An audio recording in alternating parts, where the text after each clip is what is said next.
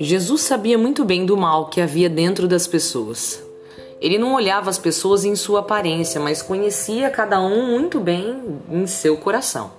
Ele sabia do mal que planejavam, daquilo que sentiam em suas entranhas, e ele também sabia como o mal influencia. Por isso advertiu seus discípulos em Marcos 8,15: Prestai atenção e tomai cuidado com o fermento dos fariseus e com o fermento de Herodes o que seria para cada um de nós hoje tomar cuidado com o fermento dos fariseus e de Herodes? Analisemos os fermentos. Fermento dos fariseus. Os fariseus eram homens de poder, de conhecimento, mas que viviam de mentira, de aparência. Por dentro, eles eram podres. Ocupavam os melhores lugares na sociedade, na sinagoga, mas o seu interior era estragado. Os fariseus combinam muito com boa parte das pessoas que assistimos na internet. Elas são maravilhosas no post, mas a vida delas não tem brilho nenhum. São pessoas que amam ter conteúdo para postar, mas não tem conteúdo nenhum para uma conversa real que seja olho no olho, profundidade. O fermento dos fariseus é a mentira que a sociedade nos conta o tempo todo de que a vida de aparências vale mais do que a vida interior. E nós acreditamos.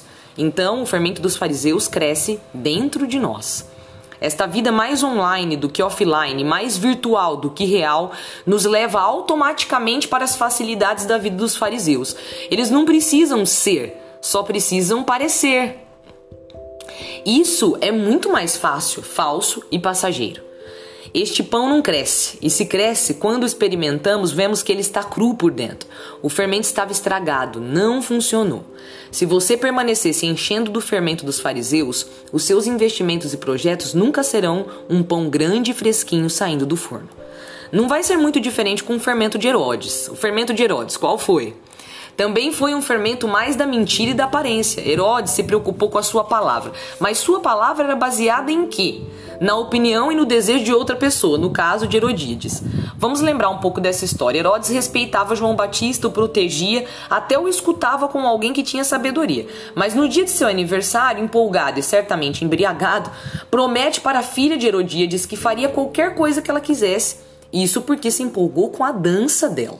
Uma dança, amados. Por causa de uma dança, ele dá sua palavra assim e se sente obrigado a matar um profeta, um servo de Deus, um homem justo. Quantas danças não tem nos distraído e nos levado ao fermento de Herodes? Quando percebemos, já estamos fazendo o que os outros querem, dançando a dança deles, e o nosso pão nunca vai crescer assim. Herodíade se realizou ali. Ela queria a cabeça de João. Para quê? Para não precisar mais ouvir as verdades que saíam de sua boca.